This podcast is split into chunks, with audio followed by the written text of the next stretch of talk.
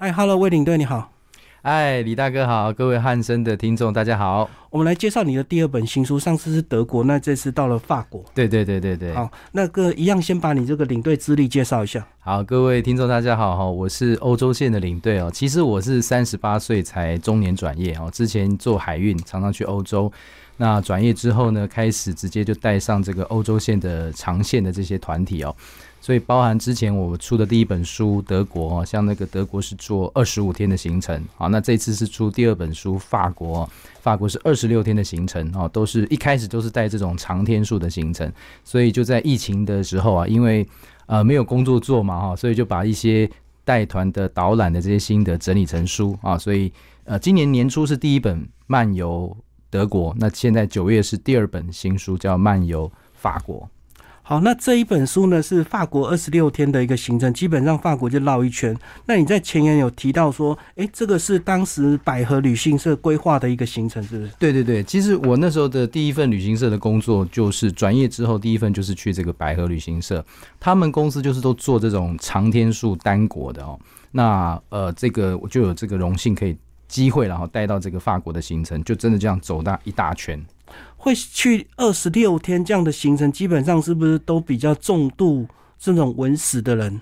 才会选这种行程？其实哦，我觉得当时的团员有两个特色，第一个当然大概都是算是退休人士了哈。那这个退休他其实就算是企业家，他也是可以用手机遥控一些事情哈。是，这是第一件事。第二件事情，所有的人参加这个团体都参都去过法国，而且去过很多次。但是，但是问题来了。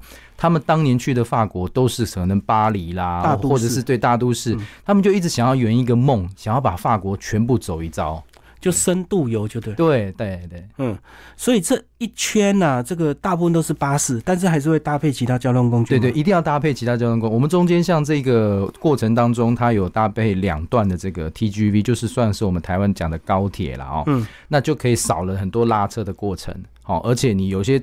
讲真的，你说法国它是一个六角形的国土，也不是全部六角形，每一个地方都很漂亮啊，哦，所以我们就是要把一些比较拉车没那么漂亮的地方把它去除掉，哦，然后用这个两段的高铁来衔接。可是这样子，它巴士还是要运你的行李过去。哎，其实应该这样讲，有这两段的时候，我们就会行李要上高铁哦，就完成换车了。对对对对，嗯哼，所以这样相对这个时间快，省时间。对，省时间哦，而且会给客人一个感受，因为当时啊，当年这个台高铁是台湾后来才有的嘛，哦，嗯，那法国 TGV 算是欧洲很早就有在做这种高速铁路哦，所以大家也对，也可以期待，也可以去体验这种不同的交通工具。时速应该都三百多公里吧？它其实号称是三百公里就可以叫高速铁路，但实际上在运行的时候，因为会根据每一个城市啊、坡度、地形，大概落在两百多。嗯，对，所以这样子还是省时，还是省时。对对对，一般都是巴黎进出吗？诶，传统上来讲哦，就是如果你像我们这种巡游的话哈，就是巴黎进出。那如果有一些市场行程，它单独去南法的话，它可能就变成是尼斯进，然后巴黎出。嗯。所以是巴黎的机位最多，所以相对它的这个机票还是便宜。哎，应该说台湾目前是有直飞巴黎的这个航空公司哦，所以对很多的台湾客人来讲，当然第一首选就是直飞嘛。那如果像我们刚才讲的，如果是呃尼斯境，就南法的尼斯境，然后在巴黎出的话，这种就要转机，就会可能要透过呃杜拜转机，然后阿酋航空或者是在呃伊斯坦堡土耳其航空转机，就这两个选择。哎，所以这样子，像你们这个会带到这么。多天数的这个团，这个领队相对经验要够，对不对？因为一定会比较有挑剔的客人才会选这种 深度游。其实李大哥，你讲到一个关键了哦。我讲坦白，因为这个领队这一行业哦，其实有很多秘辛，以后我们可以有机会再另外聊这个秘辛哦。其实哦，反而哦，呃，你去想一想，如果是一个非常资深的领队哦，很熟的领队。呃，基本上他可能就会倾向于去带这个短天数，然后呢，团员很多啊，他因为他的收入相对就会比较丰沃，对。那反而像我们这个长天数，他的团员的人数一定是比较少的，对，天数又比较长哦，所以说反而很多时候找不到这个资深的领队，这也是为什么当时我中年转业的时候，我是凭着我在欧洲本身的这个熟悉度哦，所以才旅行社才愿意让我去这个去带这个团啊，不然的话，其实他要找到这个长天数的。呃，这种资深的领队其实也不容易哦，资深领队可以挑团，对对对他有资格挑啊，对对对对，所以他挑那个人数的大团。对，然后团天数短的，他可以这样很快的就回台湾休息。对，哦，可是长天有时候就是一种热情吧，应该自己对法国充满没有错，没有热爱才会。呃，因为我当时从这个海运转到这个旅领队这个行业的时候，我之前。为什么在欧洲熟悉？就是因为我去法国出差，而且在法国受训。哦，当时我做海运的时候是做这个冷冻冷藏的进口，从法国要进口 cheese 巧克力，那要了解一些物流的一些相关事项，所以就跑到法国去受训。所以我就是从法国开始，开启了我对欧洲比较熟悉的这些背景哦，跟兴趣哈，所以也因此而这样开始，当时后来转业的时候就成为一个养分了。不过讲真的，这个长天数的旅行，大概到第十天之后就开始有点疲惫，对不对？就会开始有点想家。李大哥讲到一个关键哦，其实，在心理学上，他有稍微统计过哈。嗯。我们所谓人呢，他会有一个叫 homesick，就是想家那个思乡情愁哦。这个 homesick 跟你的生理时钟、生理期大概是十到十四天作为一个周期哈。嗯。所以一旦在十到十四天之内，你会容易想家。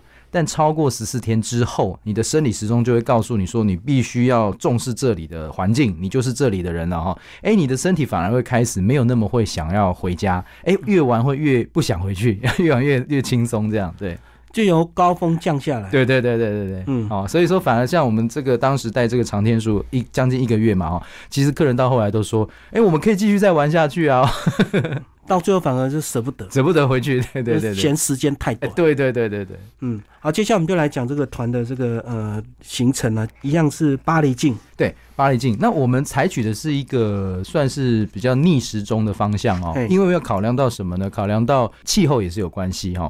那呃，我们就开始往这个北边、西北边这边开始移动哦。西北边就是所谓是诺曼底地区哦。以前我们常常讲诺曼底登陆嘛哈，那里有一个非常有名的景点叫圣米歇尔山。山，这是法国人的宗教上的一个圣山的概念了哦。因为在当时英法百年战争的时候，这个圣山提供他们很多一些心灵上的慰藉哦。好，那布列塔尼地区都是在西北边这边呢，都是比较跟英国有相近的这个地方。然后玩一玩之后，我们就会往这个西边的中间，这是一个很关键的地方，叫罗亚尔河流域哦。很多在英法百年战争的时候，他们盖的一些城堡。哦，这些城堡一开始是军事用途，后来呢有钱了之后，十五世纪、十六世纪就转为文艺复兴的风格。很多你在风景明信片上看到法国城堡的建筑，都是在这个区域罗亚尔河流域哦。所以有一些像这个堡王、雪浓缩呃堡王堡后，我们会给它一个名称的哈，香坡堡啦、雪浓缩堡啦，这些这些都是很漂亮的城堡。好，这个是在西边的部分。然后接下来我们就会坐个这个高铁，我们就来到西南边。西南边有一个很有名的港口城市叫波尔多，哦，也是法国红酒的最有名的产地哦。市场当中在炒这些红酒很有名的就是波尔多这个地方。那波尔多其实可以代表是整个西南法的一个核心的河海港啊。那西南法还有很多呃乡土的这些特产，例如像鹅肝酱、松露，都是在西南边这个地方哦。所以西南边我们会。比较多品尝当地道地的一些食材。好，那慢慢我们就会开始往南边移动了哈。南边我们就会到大家很熟悉的这个南法的普罗旺斯哦，还有蔚蓝海岸哦。光听这两个，我相信大家就开始哇兴奋起来了哈。想象 对，因为很多人对法国就是停在这部分的印象哈，没有错，因为南边的气候条件非常的好。地中海型气候，那再加上海边，我们看到蔚蓝海岸都是很漂亮的沙滩呐，那个蓝色的海水哦。那气候再加上山城，它这边也是有很多的山区哦，很多普罗旺斯的小山城，所以这一区也是我们流连忘返，很在这个行程当中蛮长的一段时间。接下来就继续慢慢慢往这个东边移动哈。东边移动之前，我们会先经过一个山区，这个山区也是。啊，可以说是欧洲最高的就是白朗峰，好，在它在法国的这个边境哈，白朗峰大概将近五千公尺高啊，我们会坐缆车上去白朗峰看雪，看这个漂亮的山形。然后呢，接下来就是到东边的法国嘛。东边的法国呢，一般人比较少去玩，一般它就是所谓的德国的西边嘛，哈，法国的东边。那这一块刚好就是德国跟法国他们在近代的时候，大家可能听过雅尔萨斯这个区域哈，雅尔萨斯跟洛林这个区域，就是两个国家打来打去啊，老百姓一下子要讲。的德文，一下子要讲法文 哈，所以它的文化跟食物都融合在一起哈，所以在这边你也可以感受得到德国的文化，哎，德国的人也也有法国的菜，都会混在一起，还蛮特殊的一种感觉哦。那最后我们就继续北上，来到这个香槟区，也是另外一个非常有名的产酒区域哦。品尝一下这个香槟，法国的香槟。最后我们才回到巴黎跟巴黎的近郊哦。我们等于说，在一般旅游的形态上，很多人是着重巴黎，我们反而把巴黎跟它的近郊放在后段啊，因为太多人，包含我们当时参加这个团的客人，他们都去过巴黎好多次了哦，所以我们稍微放后面。但是我们去的是巴黎的一些近郊，我们把它近郊放进来，因为近郊有很多当时呃法国的这些艺术的画家画派。后印象派时期，哈，巴比松画派啦，他们的印象派，他们都在这个地方作画。我们也去参访一些他们这个画画的地方，啊，最后我们就才回到巴黎，结束整个旅程。所以这样讲，就是最后一两天才会到巴黎。也是方便大家采买带回去，对不对？不止一两天了，如果含这个近郊的话，大概三四天了。对，对对对。你每一开始就买太多的话，就 哎，没有错，没有错，因为还要拉高铁嘛。对对对对对，哎呦，李大哥都内行的。好，那接下来我们就来挑一些重点来跟我们讲。你说一开始是到这个圣米歇尔山，就是百年战争，所以。你们领队是不是就要对那个圣女贞德的故事非常熟悉？没有错，没有错，我们都要讲这个圣女贞德的故事，因为当时英法在打仗的时候，基本上法国叫做节节败退哦，英国几乎哦有一有一段时间几乎要征服了这个法国。如果当时没有圣女贞德的话。我们今天这本书就叫做《漫游英国》了，就法国就被没有错，没有错，就被被吃下去了哈。但是圣女贞德当时就是受到这个宗教上大这个天使的一个旨意哦，就是说，哎，告诉他托梦给他说，哎，你要来带领这个法国人民啊，特别是带这个皇太子，因为当时皇太子一直没办法登基。为什么没办法登基？因为登基的教堂他们有一个传统，要到汉斯兰或叫兰斯这个地方，已经被。这个英国人占领了哦，所以他没办法过去，没办法过去的时候就一直没办法证明啊。我们讲说这个国王要有一个证明嘛，他一直是皇太子，没办法登基，就整个士气都上不来。哎，这个圣女真的说我要带你去登基，哇，这下子一下子真的他也就是没有念书，没有学过任何的武器，也不会讲其他的语言哦，你打仗也是要懂一些军事的术语，什么都不会。就真的这样子带着一批兵马，带着皇太子去，呃，能够去登基了哈。从此之后，整个法国士气大振。那不就跟那个太平天国那个洪秀全那样？他说他是上帝的小孩。哎，没有错，没有前半段真的蛮像的哦。不过人家这个洪秀全失败，但圣女真的成功了。圣女真的真的成功了，成功就让整个法国士气大振，就开始。呃，反攻，那当然是大家已经很疑，一定会疑惑，就是说，那为什么圣女贞德后来就下场。下场是怎么样？啊？这就是你的战功太好的时候，你会遭人嫉妒。嗯，甚至包含后来这个是拜官野史讲的啦哈，就是那个皇太子。啊，皇太子登基成功之后，他想说老百姓都这么听这个圣女贞德的，那是不是影响到我国王的威信？啊？所以也有一说，他也有暗示他下面的这些士兵呢，把圣女贞德处理掉。啊，所以他最后是算是死在这个谋略当中，就牺牲掉了。就功高震主，就对对对，功高震主。好，那这段故事我们在游览这个诺曼底啊，还有像我们这个布列塔尼地区哈，还有像圣米歇尔山，我们都会提到，因为它等于是当时一个很重要的精神的一个依托。有了这个圣女，贞德才有现在的法国。嗯，哎，所以你照片就有显示圣米歇尔山那个教堂。对。说哦，那个要退潮的时候才走得过去，就是整个它这个山形很特别哈，它是一个就像金字塔的山形。这个山形呢，我们现在看到这个地方是退潮的时候我们才过得去啊。如果涨潮的时候，事实上以前是必须要呃等待等待嗯船啊，或者是等待退潮才办法过去。对对对对对，所以它这久而久之在山上的修道院就成为一种仪式独立的一个象征哦。一方面敌人也不容易过去，一方面也代表了法国永远都还在那里。支撑着的一个信念哦，所以他为什么上面会有这个大天使的这个呃，因为就是那个大天使去叫圣女贞德要去去反抗的托梦，对对对对对。好，那后来呢，有一段这个就要坐高铁，那坐法国的高铁有没有什么特别要注意的？呃，其实法国的高铁。我们去搭乘的时候，第一个会感觉到就是，其实它的车厢的宽敞度并没有我们想象的这么宽敞哦。嗯我们台湾的高铁反而比较宽因为我们敞。后盖的，，对对对对，李大哥讲到重点，因为我们后来盖，那就会去采取一些不比较好的做法。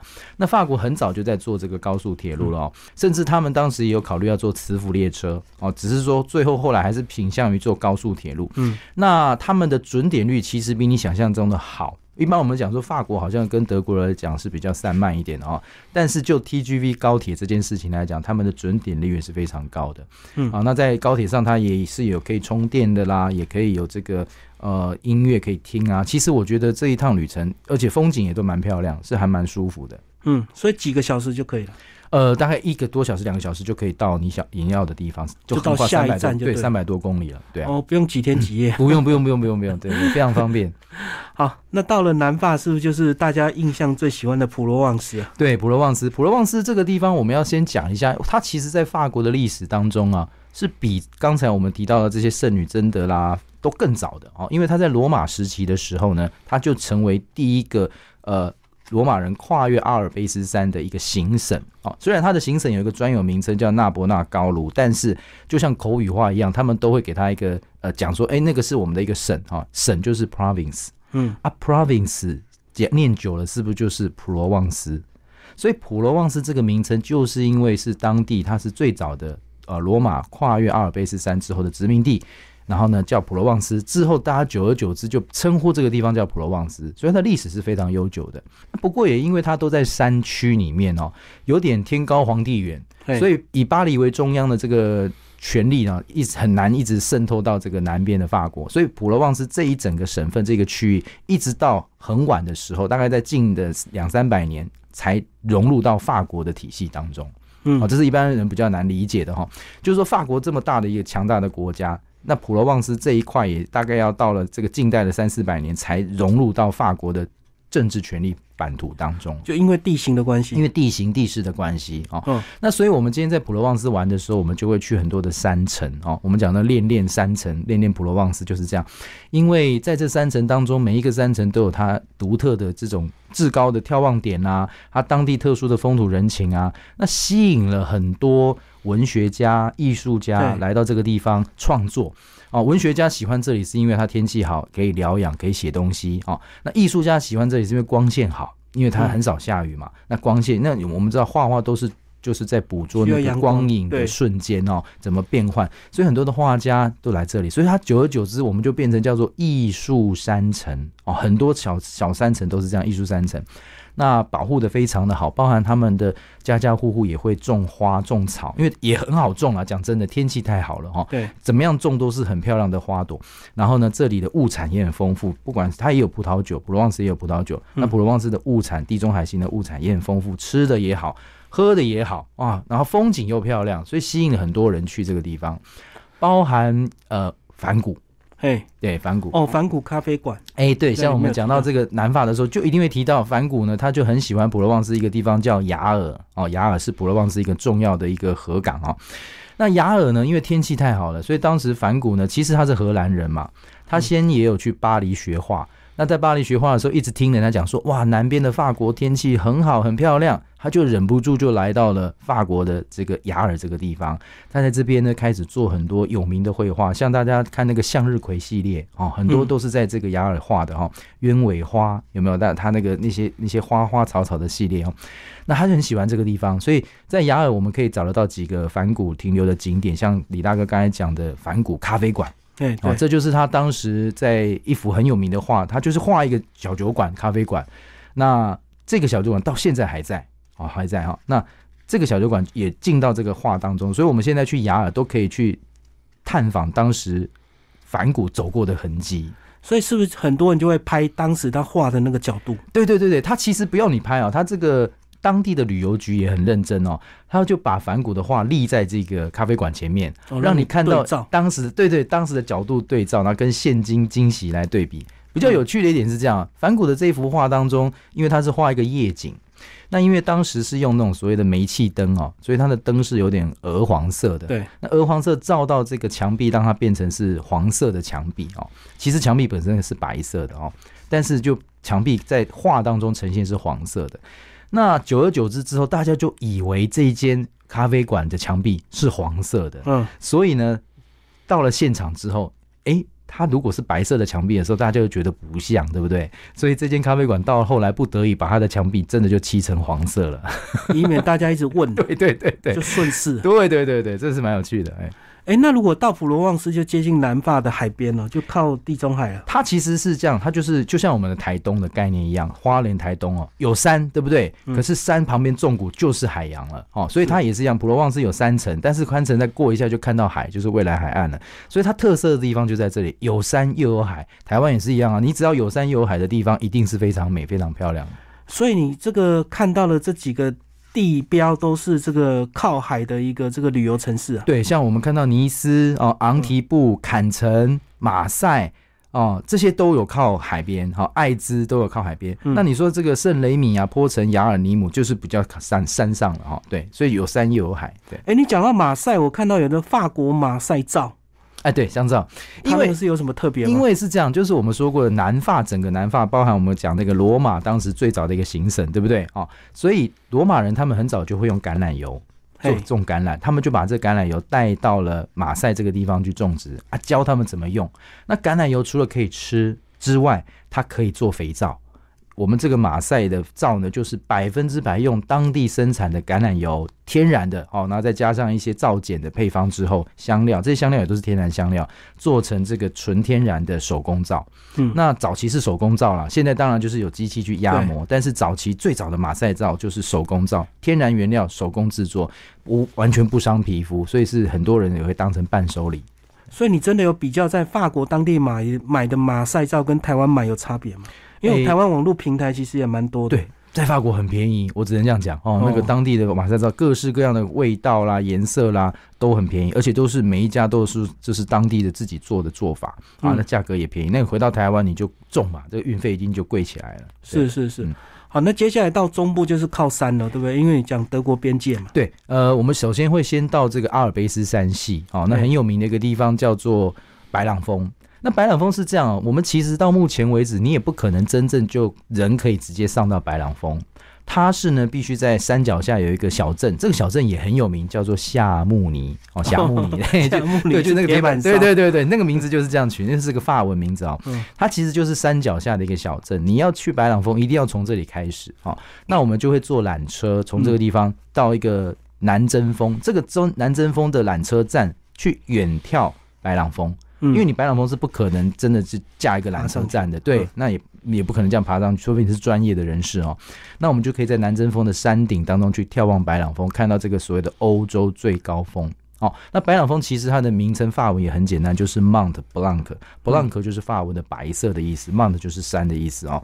后来有一只名牌的这个手表也是用这个名字来取嘛，哈、嗯。M o n t Blanc 哈、那这在这个山的很很容易亲近哦，我觉得他们这个欧洲的好处就是说，你就算是行动不便的，你都可以坐缆车直接上去哦。你跟山的亲近性是很高的。那台湾因为地震带的关系，我们玉山没办法，你不可能架一个缆车上去哦，所以这个就是差别在地震带，就是造成我们人跟山之间的关系会不太一样。嗯，对。那白朗峰就是很漂亮，真的是很漂亮。那我看你这段还是第二段高铁，哎，对，第二段高铁我们就是看山景是吧？对，这一段就是要从这个南发要往上面走，做这一段。那这一段的话，它也不到至于山景了哈，因为它这一段因为比较沉闷一点，所以我们安排，我们刚才讲到说，就去去无存精嘛哈，这一段的精华我们就就不要，就不是那么漂亮的风景，我们就安排直接到里昂，然后从里昂再去到往右边去这个山区，这样嗯嗯嗯，嗯就省时间了对。省时间，对。好，那接下来就哎就史特拉斯堡，对，就是我们讲到雅尔萨斯东边的法国这一带了啊、嗯这一带呢，因为呃史特拉斯堡是雅尔萨斯的首府哦，它最有最知名的首府。那整个但是整个区域他们都是呃跟德国隔着莱茵河啊、去做一个交融交流哈、哦。那他们也当地也产了很多的葡萄酒。雅尔萨斯产的就跟德国一样，有名的是白酒哦，白酒，因为它当地的气候是比较冷的，比较冷的。那冷的时候，它这个白葡萄啊，呃比较适合种啊、哦，所以这里是白酒出名。那更多的有名就是我们刚才讲它的文化历史当中的交界的部分，例如说雅尔萨斯有名的菜可能包含香肠。诶，对那香肠我们会想到的不会是法国菜，对不对？法国你会想到是德德国国香肠，对哦。那它也有一些酸菜炖菜，那这个也都是德国的特色。好，所以在这里很特别，就是说，因为当地的因为战乱的关系，一下子归属德国，一下归属法国，有很多的故事、历史故事，算是悲情的故事都在这里发生。哦，那但是现在他们反而成为一个经典的代表，叫做民族的融合。嗯，所以欧盟有很多的一些相关组织都在史特拉斯堡。它就是要代表一个融合的意思哦。我们法国跟德国曾经是这么样对抗的一个国家，战争对抗的国家，我们现在都可以携手合作，把这个总部啊，把一些欧盟的相关的这些机构设在斯特拉斯堡，就成为一种和解、大和解的象征。呃，象征意义。对对对对对。嗯，好，那接下来就回到巴黎近郊，对不对？对，那巴黎近郊这边有介绍到好几个漂亮的皇宫，是对，因为当时呢，因为巴黎其实一路以来本来就应该是。呃，法国的权力核心，可是你要这样想哦，经过从文艺复兴，就像从文艺复兴开始，也也经过五六百年、六七百年了。嗯，你再怎么好的皇宫哦，都可能会衰败，对，都是石头啊，什么会坏掉啊，也是漏水等等的。所以当时呢，波旁王朝很有名的一个。国王叫路易十四哦，嗯，太阳王，他就是当时可以说是欧洲中央集权最势力庞大的一个君主。他当然不会只满足在原本的巴黎盖皇宫嘛，哈，他就想要到近郊凡尔赛这个地方盖皇宫。所以我们就会去参访他的凡尔赛这个皇宫，可以说是整个欧洲最大的巴洛克式的一个建筑。哦，那这个建筑是一个建筑群哦。那我们去到这里，当然会呃有一个经典的路线的最核心的路线，精华路线去参观它的这些宫殿，包含很有名的镜厅哦，凡尔赛的镜厅，就是它都是很多镜子啊，透过镜子在跟水晶吊灯折射出来，让你感受到那个富丽堂皇的感觉。那它还有花园，凡尔赛宫的花园也非常有名，音乐喷泉花园，这都是展现一国君主在当时权力最大的时候的一个。象征，所以这些皇宫都会买票进去，就对，都会买票进去，对对。然后都是你们自己讲解。呃，其实，在巴黎有法国，应该讲法黎法国有个特色，就是说，如果是这种呃宫殿式的博物馆，因为它已经它是共和国，它不是王国了嘛，现在是民主共和国，它都把它当博物馆。那它这种博物馆内的解说呢，是必须要聘用当地的中文导游的啊。但所以我们我们也都会聘用当地的中文导游，帮大家做专业的宫殿里面的解说。那嗯。宫殿以外，这些其他的行程就是我们领队自己讲解了啊。所以像我们这巴黎，像这个法国二十几天的行程，呃，大概只有用到几天的中文导游，就是在这个宫殿里面。哦，就博物馆内，就是博物馆内当地的工作权，对对对。一方面当地工作权，一方面也是他希望说。可以给大家最正确的知识，哈，最精精华的知识。对，有时候以讹传讹。对对对，特别是博物馆这种东西，是先既然叫博物馆嘛，叫博大精深嘛，这些东西就一定是有它的专业在，哈，所以他们就会特别要他们认证过的导游来去讲解。嗯，然后罗浮宫是不是一定也会进去？罗浮宫也一定进去，罗浮宫也是一样，它其实比较看的是里面的这些文物哦。罗浮宫可以说是呃，全世界我个人认为了哈，不管是在绘画还是这些雕刻。雕塑作品当中啊，它收集起来最棒的一个地方，它各式各样的流派都是最好、最最精华的画，几乎都在这里。哦，那而且它也是呃一个规划的非常良好的一个博物馆，因为当时他有请这个。华人有一个非常有名的建筑师叫贝聿铭哦，贝聿铭建筑大师，他是华裔啦哦，你倒不是说是台湾人，但是是华裔哦，对华裔。他呢在当时就受到罗浮宫的邀请啊，帮他做一个大巴黎大罗浮宫计划，因为罗浮宫毕竟是一个旧的建筑哦，他要扩建，对他要扩建。那你扩建的时候怎么样去做呢？他想到的方式是挖地下，嗯，那挖地下呢？挖把地下做好之后，他又希望能够有一个东西让他看得出来有在做东西，所以他就做了一个玻璃造型的金字塔。那一开始大家都觉得说，哎，在罗浮宫这种这么传统的建筑，你摆一个玻璃的钢构的一个金字塔，会不会很突兀啊？结果呢，大家因为他为什么要做这个玻璃？我先讲啊，他考虑到透光采光的考量，因为它大部分是地下室嘛，哦，他做了一个新的计划在地下室，他透过这个玻璃的采光透光，让整个空间明亮。哦，那这个金字塔是他算过，他觉得说最适合，因为三角形也是一个几何上稳定的结构，嗯，最适合跟这个巴洛克式风格的罗浮宫呢做一个结合。没有想到这一做之后呢，就成为一个典范哦。你去到巴黎看到那个罗浮宫，看到那个透明的金字塔，你绝对会觉得非常融合，不会违不会有违逆的感觉。嗯。哦，因为它在老城区，所以它只能往下挖。对，只能往下挖。那往上盖有时候要破坏，哎，破坏天气没有错，没有错。所以这很很大的挑战。那最后他想到这个方式突破，很厉很厉害。那接下来像我们在巴黎这个呃内部的这些其他的景点呢，就是很多人都会去观光的拍照了哦。嗯。那我们当然这该拍照的也都会带大家去拍照，只是说我们有特别的有安排了一些像这个艺术家的小镇哦，像我们刚才提到，我们像同样是反骨好了，反骨的。呃，出生不是在法国，但反骨去世的时候是在法国。嗯，哦，他在奥维小镇这个地方，就是在巴黎的近郊。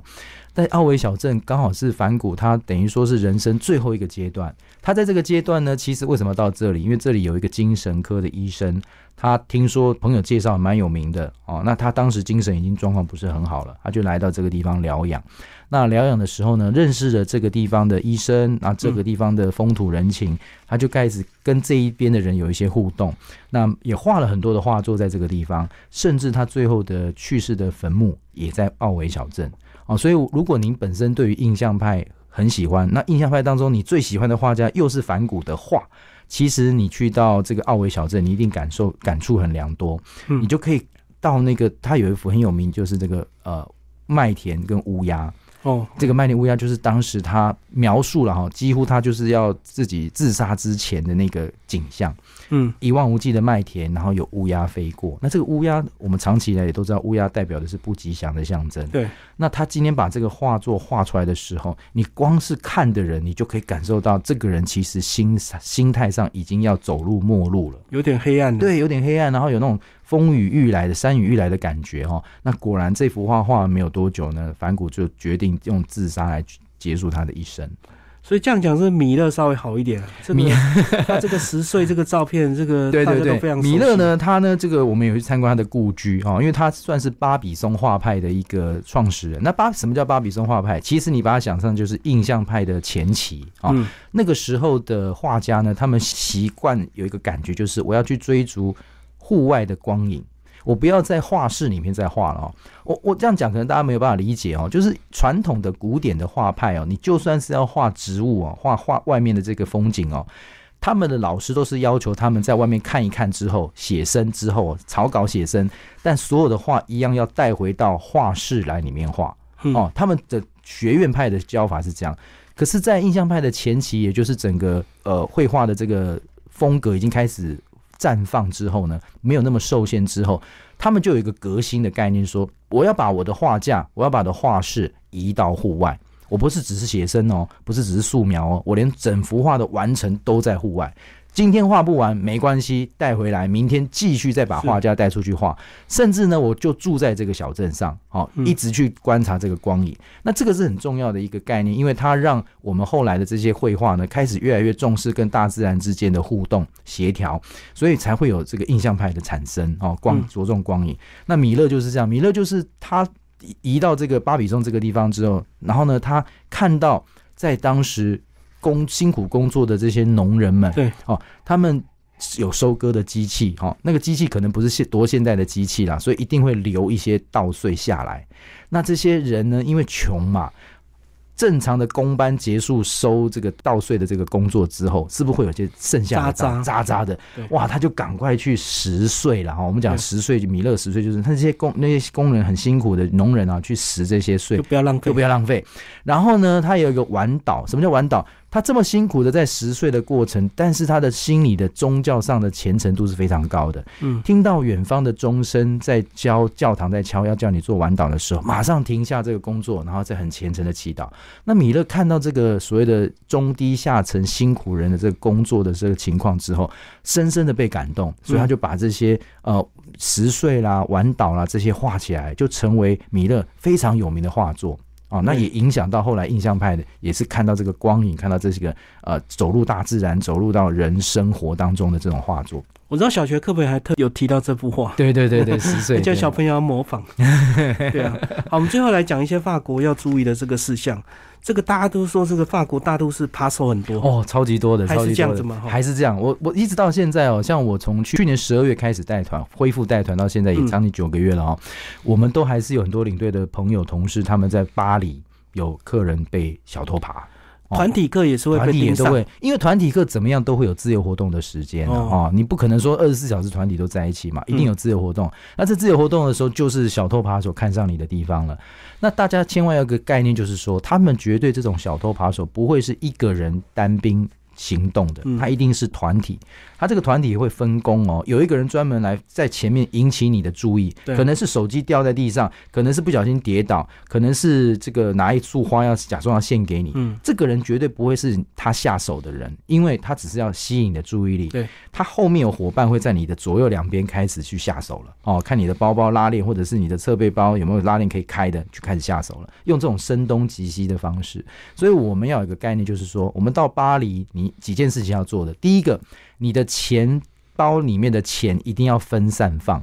哦，哦，我们想想看，我们我们有一个小侧背包，没有人规定你侧背包只放一个地方放钱嘛？你有很多拉链有夹层，对不对？嗯我今天第一个也不要带太多钱，我带个七百欧元，因为其他大笔可以用刷卡的哈。我这七百欧元你可以分散放，前面的口袋放一百，然后里面内层放一百、然后皮包里面又放一百啊，自己口袋又再放一百，这样子被偷的时候，你不可能七下七个地方同时被偷嘛，对哈，所以是降低风险。第二个呢，像信用卡，很多人带信用卡带一张或两张，不要多带，一张两张就够了哦。后面会有挂失的电话，我们都请客人把这个很小的字啊，哈，挂失电话拍起来或照照起来或抄起来，另外放。我们第一时间不见的时候马上挂失。嗯，所以你这两件事情，第一个钱控制住了，就算被偷不会太多。信用卡马上挂失，马上这个被偷马上挂失，你的风险也抵消了，就剩下护照。哦，那护照这件事情，我们都请各位来宾哦，就把护照的影本跟照片先准备好。嗯你不要等到不见了才去拍照，才去找影本，浪费时间。你先准备，在台湾先准备好，那不要跟护照放在一起。真的被偷了，巴黎一定有我们的办事相关的办事处马上处理马上处理。好、所以啊，最容易被偷就是巴黎。你真的到乡下的这些法国的小镇，其实人家治安好的很哦。那巴黎真的就是因为人多人杂，哦，偷的人不见得是当地的人，也可能是外来的移民对哈、所以我们就把这些风险控制好之后，其实你在法国的旅游就会比较开心。我刚刚讲到了钱分开放，还有个好处啊，就是当你买东西的时候，你不要一大把掏出来，对对对对对对，对不对？这样子就很明显，就没错没错人，家告诉人家说你带很多钱，，对，没错没错。嗯，那如果都拿散钞用小钞，那觉得你很穷，对啊，就啊，不会不会盯上你了，没有错。嗯嗯，所以这样还是就就是这个外在因素要注意嘛，其他天候什么各方面都都没有什么都没有什么，因为法国的气候啊，其实在这个预报上都非常准确哦。那、嗯呃我们去的季节也不会特别挑下雪的季节嘛。哦，像我们这边有建议大家，像你要去法国的时候，我个人最推荐的时间就是在七月之前。哦嗯，你不要真的到七月才去。一方面是七月暑假机会也贵，对那法国人自己也非常重视度假，他也会去南法度假哦，所以你那时候的房价也都贵。嗯，哦，那没有错，有有人说，那可是七月中旬的时候，那个薰衣草最漂亮。我说没有错，可是你不要只为了一个薰衣草，然后就牺牲掉你的旅游品质哦。因为七月真的太热了哈、所以我建议大家大概就是在呃五月底六月初的这个时候，你可以花很多的时间好好的漫游整个法国。那时候的气候非常的棒，不会到热到受不了啊，但是几乎都是好天气，阳光拍起来都是蓝天白云哦。嗯，然后呢，人也不会那么多哦，然后也不会有这种冷的感觉，因为你这个六七六六月的时候，五六不可能到冷的感觉哦，所以玩起来非常的舒适，这是我推荐给大家最好的时间。对啊，而且整个欧洲地区现在都什么热浪侵袭啊，所以到了夏天真的热死人了，真的很热，你像要像我那时候这个今年去意大利，哇，有四十度的温度哎，嗯，那你要知道四十度以台湾来讲，三十几度就已经大家热的受不了了，四十度你受得了吗？哦，所以你玩起来没有兴致了，一直在找地方遮阴啊、避避暑啊，对啊，嗯，一直在躲就躲 躲太阳，对。嗯，好，谢谢我们的领队，为我们介绍这本新书，哦谢谢大哥，谢谢大哥，谢谢。